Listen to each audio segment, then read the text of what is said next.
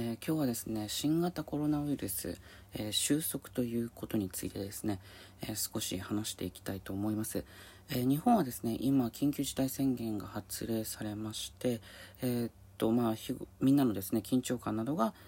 高まっていると、まあ、僕自身も、まあ、多少なりともですね、え気をつけていると、まあ、今まで以上に、えコロナウイルスに感染しないように一応気をつけてはいるという感じではあるんですがただえー、この緊急事態宣言を収束収束というか緊急事態事態宣言が、えー、有効的に今あるのが5月6日頃までとりあえず、まあ、ここまでという感じなのかなと思うんですが、まあ、ただですねこの新型コロナウイルスについて、まあ、どこを収束のめどとするかという話が、えー、あるんですよね。え今日本ではですねえっとちょっとデータとして今日はちょっと少しだけデータを入れて話そうと思うんですけど、えー、日本の今の患者数ですね。えー、っと累計の患者数としてですね、まあ、これ退院者は含めていない数字だと思うので、えー、っとまあ、今日本全体で2771と、えー、4月8日時点ですね。4月8日時点で、えー、2771という患者数ですね、えーと、感染者数と患者数は分けて考えないといけないので、えーと、2771という患者数がいると。で、これ、えーと、日日で言うとですね、今、最大が220人ぐらいですね。まあ、100名ちょっと、えー、後半ぐらいで今推移していると。まあ、これが、まあ、もうちょっと、えー、今後上がっていくのかどうかという話ではあるんですけど、まあ、ちょっとね、高まっているのは確かであるということですね、最近ね。まあ、日に200人程度が出ているというような状況下で、えー、じゃあどれぐらいの数字になったらこのコロナウイルスを収束という定義に持っていくかということなんですけどゼロにすると、えー、日本はこれをゼロにするというふうに、えー、っと物事を考えている可能性があるということなんですよ。えこれはですねかなり今のこの日本の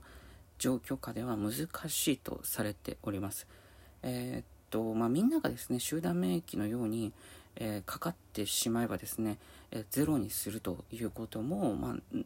できなくはないような気はしますけど、えこういうふうにですね、まあ、じりじりと伸びていってる中ですね、まあ、全くもってあの活動制限、えもう本当に一切人をですね家の外に出してはいけないとね、あのそこまでするんであれば、まあ、ゼロに、まあ、うんできるのかな、まあ、本当にもう全てのインフラもですね止めるぐらいな感じであれば、まあ、ゼロになるような気もしますけど、えー、っとまあ、ある程度の社会維持を保つように、えー、っとまあ、買い物とかもですね、えー、食べ物の買い物とかもしに行くのであれば、えっとやっぱり数字としては少しは出るんですよねどうしてもね。これはえっとまあ仕方ない仕方ないというか、まあ、出るはずですと。え出ないっていうのがですね、逆にちょっと考えられないと。で、これはですね、まあ、インフルエンザの、えー、っと患者数ですね、これは患者数ですね、感染者数じゃなくて患者数から、まあ、見ることができるんですけど、まあ、大体ですね、インフルエンザの収束っていうのは4月ぐらいが、えー、っと収束でいいんじゃないかなと僕は思ってるんですけど、まあ、5月ぐらいまで毎年データ取ってたりするんですけど、まあ、大体ですね4月ぐらいに、えー、入院患者数でいうと700人800人程度、まあ、出てたりするんですよ、えー、僕が今見ているデータはですねえー、っと2018年かな、え平成30年のデータをちょっと,、えっと持ってきて喋っているんですけどで5月で、え50人程度ですね。43人という、え感じなんですけどえっとまあインフルエンザでもですね、まあ、やっぱり完全にゼロにして、えー、っと収束というふうに測ってるわけではないと、まあ、収束を考えるのであればですねあのそもそも翌年流行るっていうのが まずおかしい話でもあると思いますし、えー、またえー、っとまたこの5月以降もですねデータを取っておかないと本当はいけないと。まあ、あの正確なデータはもっと他にもあるかもしれませんけど、まあ、一応こう厚労省でしたっけ、え、そこからあの出ている、え、データですね。僕が見てるのはね、え、そのデータを見る限りですね5月で43人という、え形になっているんですよね。5月全体で、え43人ぐらいだと。でここまでの数字を見たらですね、え今の日本の患者数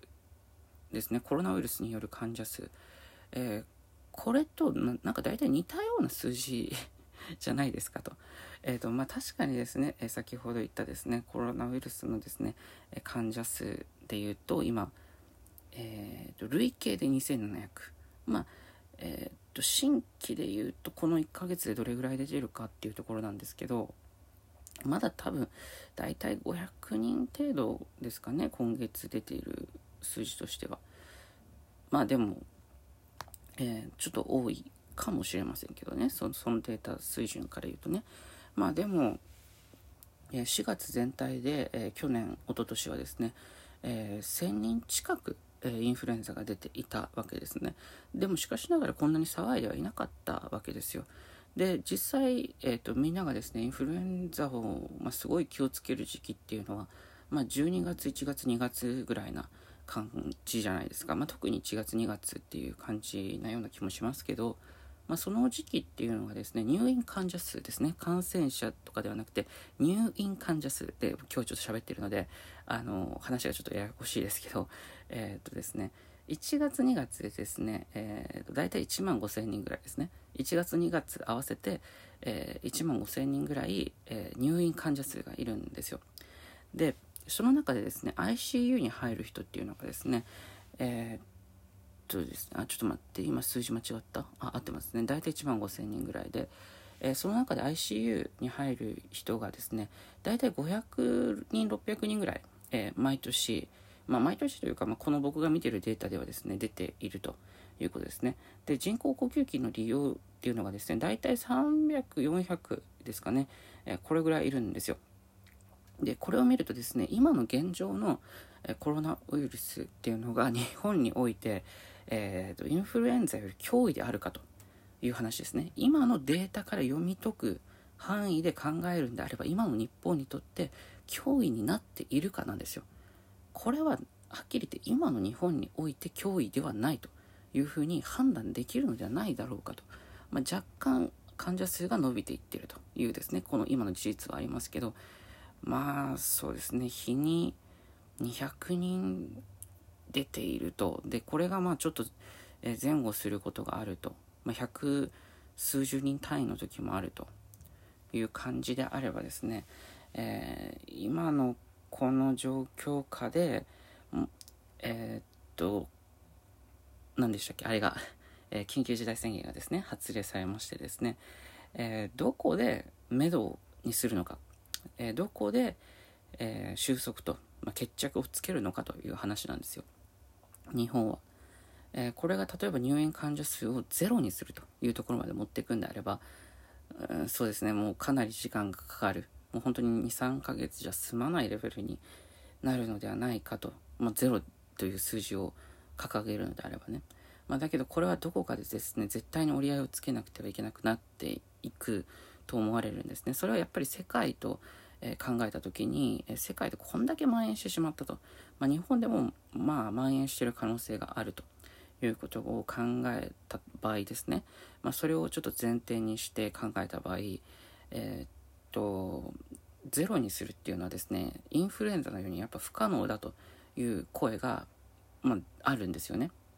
でそうなったら、まあ、社会全体として、まあ、これぐらいの致死率の、あの風邪であればですね、まあ、どこかで折り合いをつけて、えーとまあ、僕ら社会としてこれを許容許容するということをしなくちゃいけなくなるんですよどこかで。にもかかわらずそれがあらかじめある程度分かっているにもかかわらずこの4月でですねそれは分かっているにもかかわらず社会全体が、えこれを煽ってしまったとこの緊急事態宣言を煽ってしまったんじゃないかというふうに思えてしまうんですよね。だからもう戦争に向かった時もですね社会全体が煽ったみたいな、まあ、メディアが煽ったみたいなところがあったと、まあ、僕は、えー、耳にします。えー、それと同じようにですねこの緊急事態宣言政府が今出したこの緊急事態宣言は、え、今のメディアや、え、それに、えー、と乗っかってしまったですね、えー、と日本国民がですねその緊急事態宣言を、え発令すべきだと、えそこを煽ってしまったのではないかなと思うんですね。でそれによっておそらく経済で死んでいく人たちが出てくると。でこれの方がまあおそらく非常に苦しい思いをする可能性があるんじゃないかなと、まあ、人も多くなるんじゃないかなと。苦しい思いをする人も多くなるんじゃないかなというふうに思う思ってしまうというか、まあ、考えられてしまうんですよね。だからうんこのコロナウイルスに関してはですね今日本で緊急事態宣言が発令されましたが、えー、これを、まあ、どれぐらいの水準にして、まあ、収束とするのかっていうのをあらかじめ決めておかなくちゃ本来はいけなかったのではないだろうかというふうに僕は思うと、まあ、僕は考えているということですね。えー、正直、まあ、220人比で出ているすごいと。うん1週間で考えれば今どれぐらい出てるんでしょうかね。えー、1000人ぐらい出てますかね。1000人弱ぐらい出てますか。えー、そう、それでもですね、うん、インフルエンザとですね、やっぱ流行、まあ、インフルエンザの流行というですね、レベルを考えればですね、え、先ほど言いましたが、えー、1月期で、えー、っと9000人、2月期で5000人、6000人ですね、6000人、えー、っと、一昨年ぐらいは出ていたと。で3月期でもですね入院患者数としては2150人ぐらい、えー、出ているんですよね。で4月期で796人ぐらいに入院患者数がなっているということで5月期でまあ大体収まっていくという感じなんですが、えー、日本はですね今このコロナウイルスをどれぐらいの水準に収めようと考えているのか、えー、この辺がですねやっぱり分かりにくいと。本当にえ、っとまあ、月間でですね100人程度200人程度、まあ、1000人程度でもいいんですけど、まあ、それぐらい出ている中で今のこのインフラ系以外は、まあ、止めてしまうとそういうふうな判断に、えー、なっているんですが、えー、緊急事態宣言ということが発令されているんですけど、まあ、果たしてこれは、えー、っと日本にとって正しい判断であっただろうかと。えこのインフルエンザを超えるレベルに、え達してからあの発令するべきではなかっただろうかということも言えるんではないだろうかと。えー、まあ、流行というねインフルエンザが流行という時は、まあ、1万人ぐらい、えー、入院患者数ですね。感染者ではありませんよ。入院患者数がそれぐらい出ているということですね、えー、なのでですね、え今の日本のこの状況はですね、まあ、果たしてえ緊急事態宣言をですね発令されるさせるん？緊急事態宣言を出すべき、えー、状況下にあっただろうかということをですね、えー、改めてちょっと考えてみてもいいのかなというふうに思います。まあ、ここでですね、まあ、よく、えー、ツッコミとしてはですね薬がないとかワクチンがないとか、えそういうことを言う人が、まあ、確かにいます。えしかしながらですね、ま、8割方が、まあ、普通に治ってしまうような、えー、風邪というふうにも言われているわけですね。これはまあ言えばインフルエンザと えー、冬風邪と、まあ、まあ、ほ同程度だということですね。まあ、ちょっと危険が高いと